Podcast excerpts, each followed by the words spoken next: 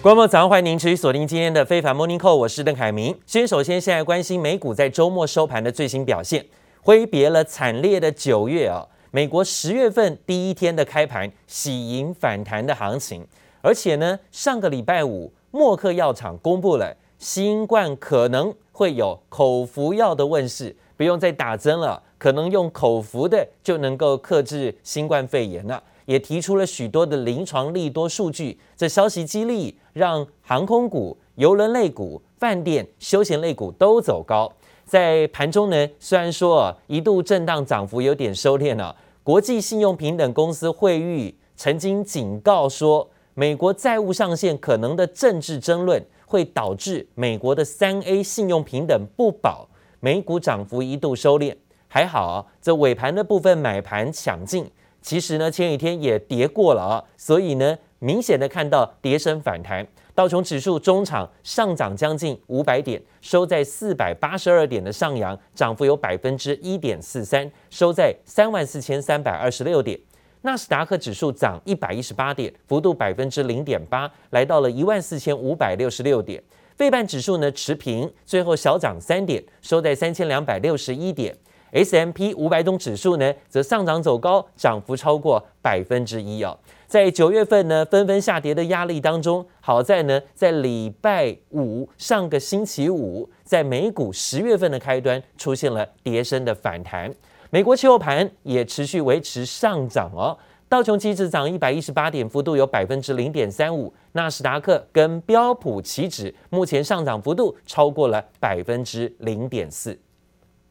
默克的一颗药丸果真拯救了美股，新冠口服药申请紧急上市，让旅游休闲重启经济概念股一片大好，还有共同基金抢进回补。十月第一个交易日，美股竟然创下两千零三年以来在这一天的最佳涨幅，大涨快五百点。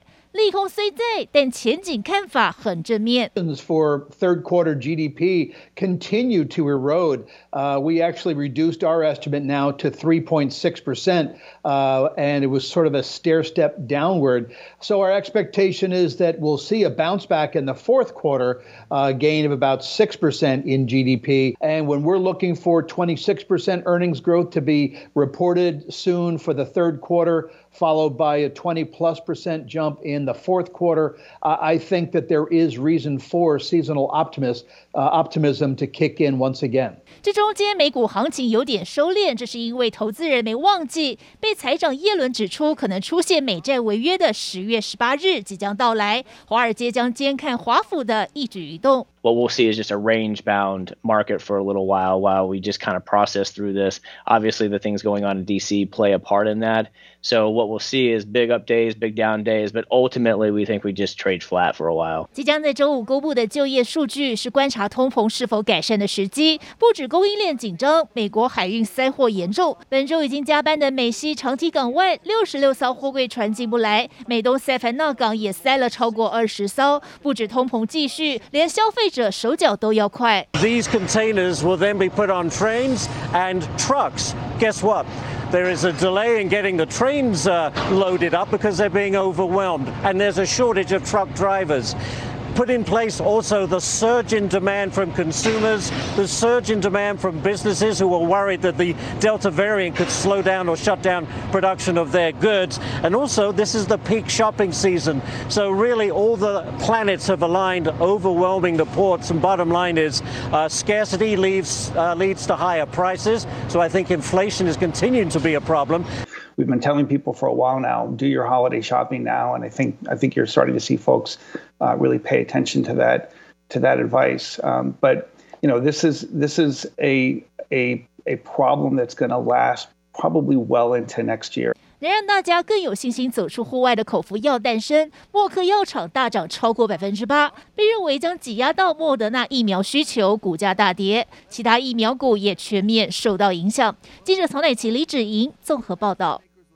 而根据最新约翰霍普金斯大学的统计，美国的冠状病毒疾病累计的死亡人数到了今天突破了七十万人大关，这样的人口数呢，相当于哦。整个首都华盛顿的人口啊，看到了这个数字，美国总统拜登呢发表了声明，强调惊人的死亡数字提醒了大家接种疫苗多么重要。现在他恳求民众赶快的打疫苗，打疫苗可以救自己的命，也可以救自己爱的人的命。纽约时报说呢，最近几个月美国染疫病故人数啊，绝大多数都是没打疫苗的人呢、但是呢，这一段期间正是全美国能够普遍取得疫苗的时候。美国现在呢，到处都可以打得到疫苗，甚至还把疫苗呢送到国外去啊。但是美国人自己在私打疫苗的情况下，却遇到了一些停滞。疫苗的供应是相当充足的国家里头，美国这样的死亡数字却是最高的，甚至远高于巴西，还有包括印度啊。美国七十万人死亡数字已经超过了一九一八年造成的六十七万人病死的流感大流行了。而现在，美国多数地区戴不戴口罩也沦为了政治口水。美国民众对此态度是两极化。民主党主政的加州已经宣布呢，要强制所有的学生都要施打疫苗了。现在在全球疫情的部分，美国虽然死亡人数呢是相当的高了啊，但是呢，目前疫情的反扑肆虐又准备进入到了秋冬时节，更让人提防担心。像包括了南半球纽西兰，现在有数百名的抗议群众群聚在公园参加反封锁抗议活动，但是纽西兰的疫情是不乐观的，甚至呢，在九月底啊，上个礼拜单日确诊病例大幅度的增加。另外呢，也看到了俄罗斯也是呢，死亡病例增加了好几百起，超过了八九百人。至于在澳洲呢，则最新宣布哦，要在十一月要重新开放边境。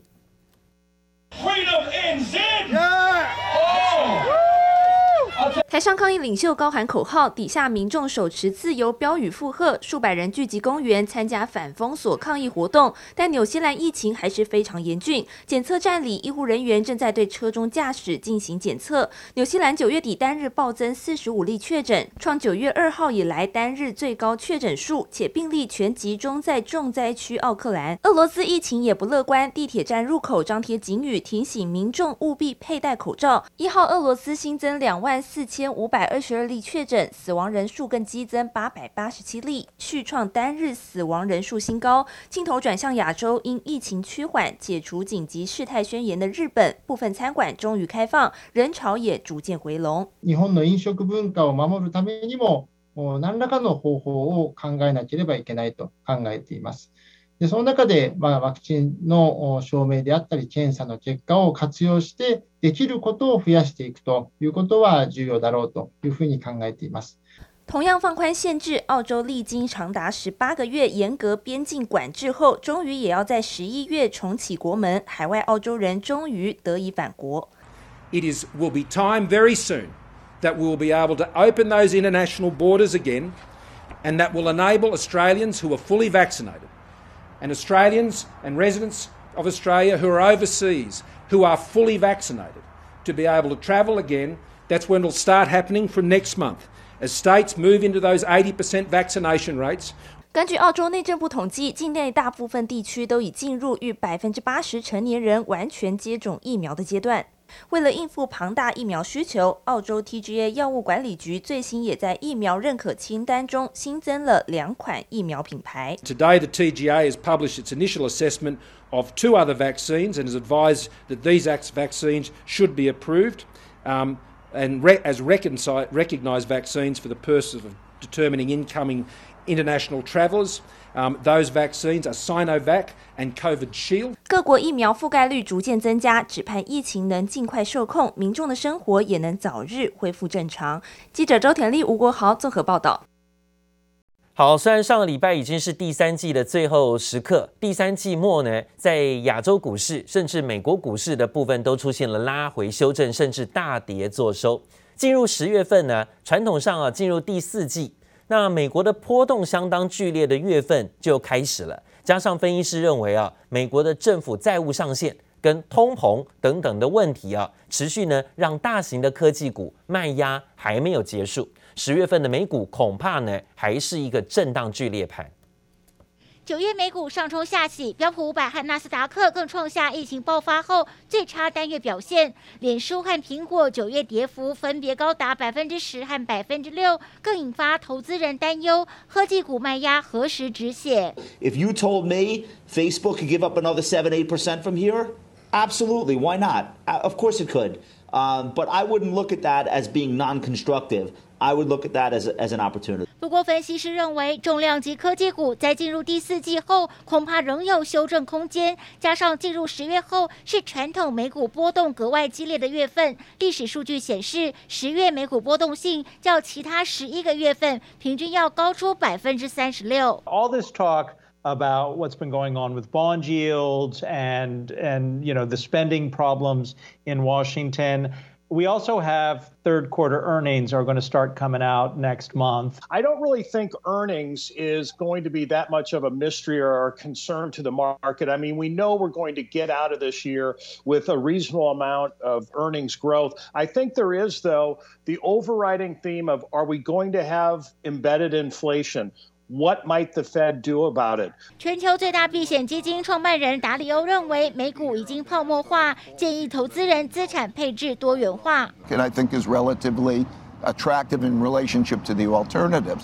But that dynamic is going to start, start to change as monetary policy gets tighter and so on and so forth. So diversify well in those various areas. The country, right. the currency, the asset class. 通膨阴影加上债务上限危机未除，十月美股恐怕震荡加剧。记者黄心如、李芷莹综合报道。而现在北半球即将进入寒冬哦，再加上了中国又下令要不惜代价确保能源供应，这也预料着使得能源供应更为紧俏，也进一步推高了能源价格。现在能源价格走高，加上各国又推动减少排碳量，使得能源市场呢现在是相当明显看到资金蜂拥而入。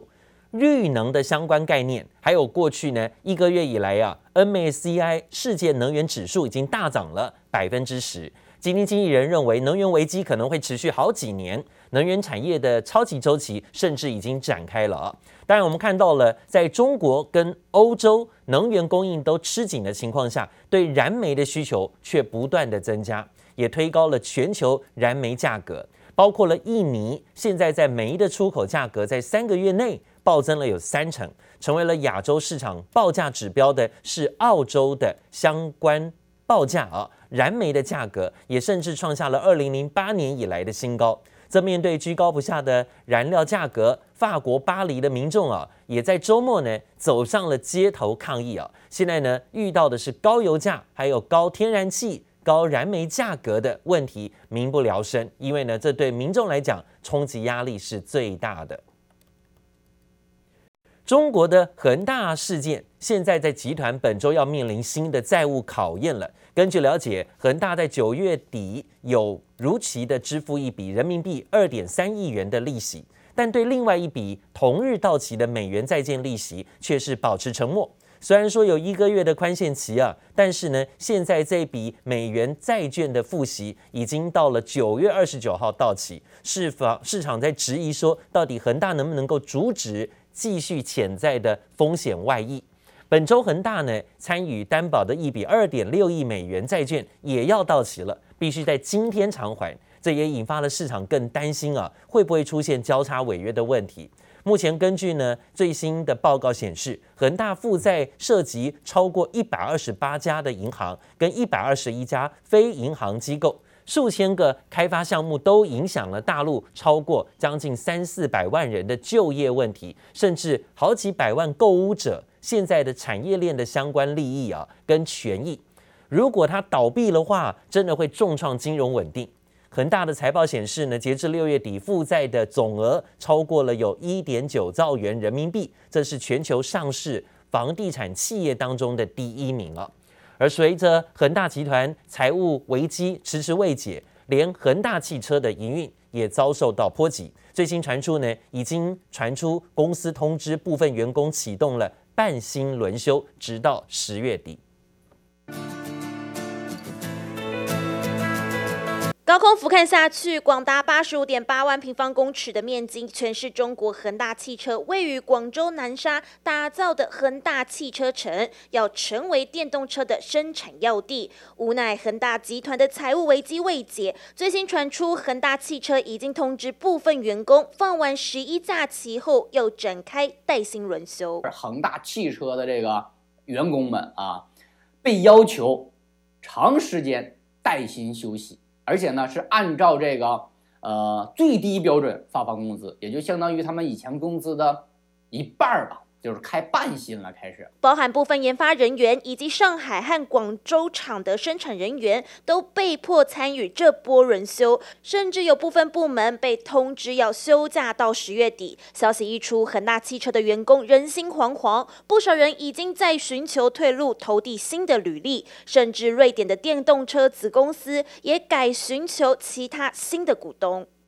I'm acting as if things won't be working out with Evergrande, Stefan Tilk. The chief executive officer of National Electric Vehicle Sweden AB, said in an interview, Therefore, we have entered discussions with new intended owners or project financiers. 受到恒大的财务波及，瑞典电动车公司 NEVS 目前裁掉将近半数员工，在情势所逼之下，也只能再寻找恒大外的公司提供融资。不论是没钱发薪水，还是海外业务受阻，都让当初对电动车野心满满的恒大汽车来说，造车大梦恐怕要再等等。记者林威信、欧俊杰综合报道。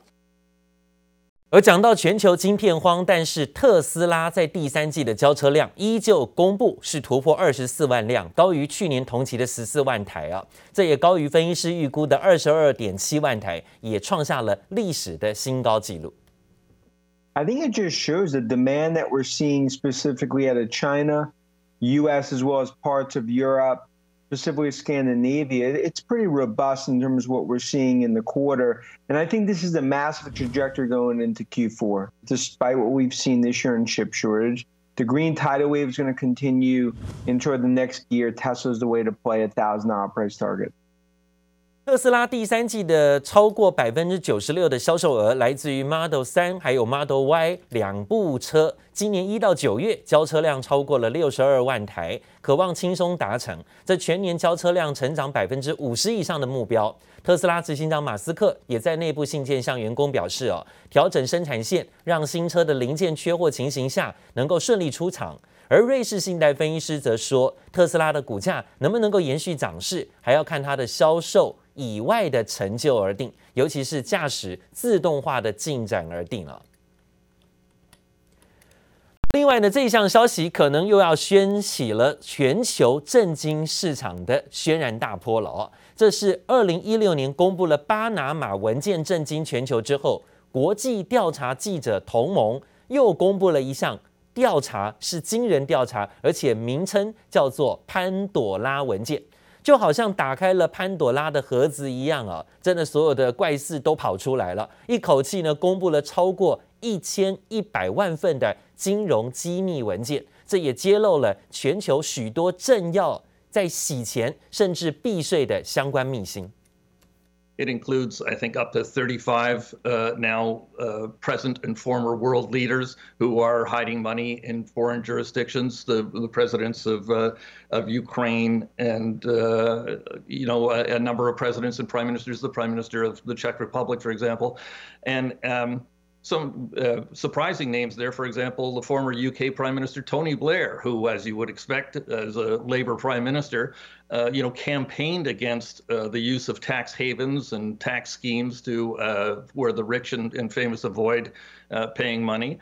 And uh, here it turns out he just, with his wife Cherie, bought a building, an 11 million dollar building in in downtown London from an offshore corporation or through an offshore corporation.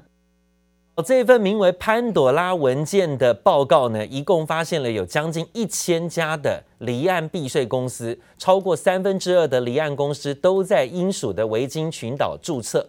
国际调查记者联盟分析说，大约有现任大概三十五位的现任，还有前任的领导人，可能面临的是贪腐、洗钱，还有全球避税等等的指控。这其中呢，还包括即将面临大选的现任捷克总理巴比斯，就被踢爆呢，他透过离岸投资公司购买一处位于法国南部、价值高达有两千两百万美元，大概是折合台币六亿多元的房地产呢。那巴比斯虽然随即出任出面否认有任何的不当行为，说他呢一直以来都有缴税，但是呢这起事件看起来呢又掀起了新的轩然大波，全球各大政要可能都很紧张，自己会在名单之内哦被调查出来哦，的确呢是让现在的政经情势又有这一个新的潘朵拉机密文件的曝光，让许多政要都大为紧张。好，另外是日本，日本的执政党自民党总裁岸田文雄今天预料就会获得国会推举为新任首相啊。那筹组肩负控制疫情跟振兴经济两大重任的内阁，据传呢，他计划在新设一个经济安保大臣一职，来抗衡包括中国大陆。甚至自民党干事长也表示呢，政府将会在改选国会之后，立刻编列庞大的追加预算来缓和疫情对经济的冲击，甚至呢，也是以支持绿能、数位还有基础建设等长期成长领域，他在这里的方向啊，今天就看这日本的新首相是不是就在今天要来就任了。